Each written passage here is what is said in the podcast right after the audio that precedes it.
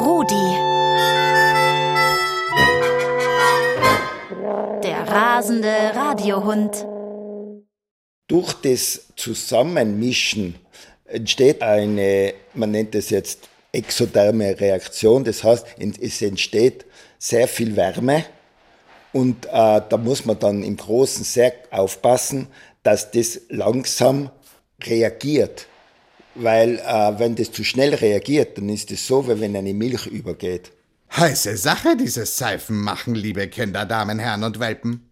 Peter Walde von der Seifenfabrik Walde in Innsbruck erzählt mir heute, wie man das macht. Peter, du hast gesagt, man braucht Fett und Lauge dafür. Aber wie entsteht dann daraus Seife? Das ist eigentlich ein chemischer Prozess. Wenn man ein Öl einmal riecht, das sehr alt ist, nachher hat es so einen scharfen Geruch und das ist in dem Fall durch Oxidation zu einer Fettsäure geworden. Das heißt, äh, wenn da viel Sauerstoff zukommt, dann wird das ranzig, sagt man bei uns.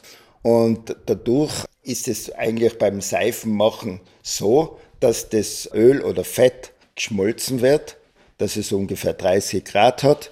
Und dann gibt man dieses Ätznatron, die Natronlauge dazu.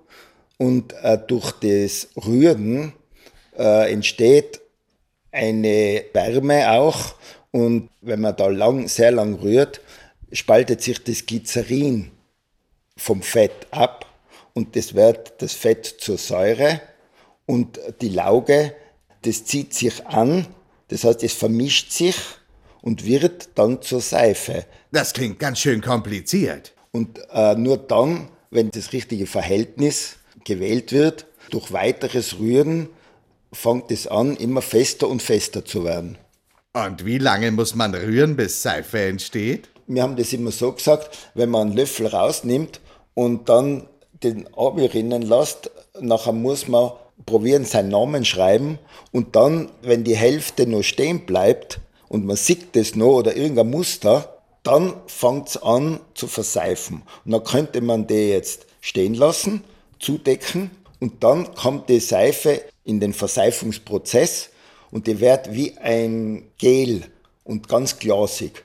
Dann wird sie auch ganz heiß von selber durch die Reaktion, die da entsteht. Dann muss man sie halt gut eingepackt stehen lassen und dann kann man am nächsten Tag das rausschneiden und hat die Seife. Dauert es lange, eine Seife herzustellen? Je nachdem. Früher hat es länger gedauert, weil die Fette und Öle nicht so rein waren. Jetzt nimmt man ja Speisequalität. Und früher war das jetzt nicht so. Vor allem hat man da das gute Fett und Öl als Nahrungsmittel verwendet und den Rest hat man halt verseift. Aus welchen Fetten und Ölen kann man Seife machen?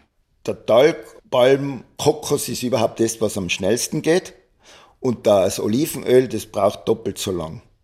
Welchen Duft mögen die Zweibeiner bei der Seife am liebsten? Früher hat man Lavendel genommen und, und Zitronenöl und jetzt gibt es aber so eine Bandbreite, dass man gar nicht sagen kann mehr, was da am beliebtesten ist, weil sich das äh, von Jahr zu Jahr ändert. Ich hätte am liebsten eine Seife mit Topfengolatschenduft. Dann wäre ich vielleicht auch noch ein Fan von Seifen. Ja, man könnte das sicher machen.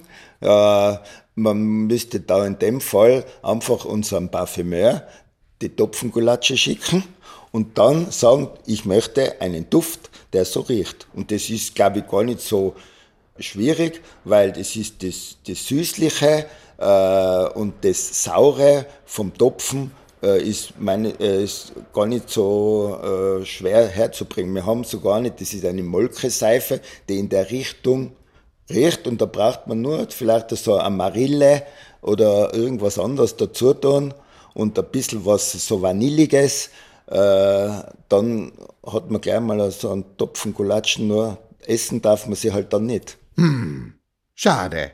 Aber der Geruch wäre es wert. Wir hören uns. Euer Rudi.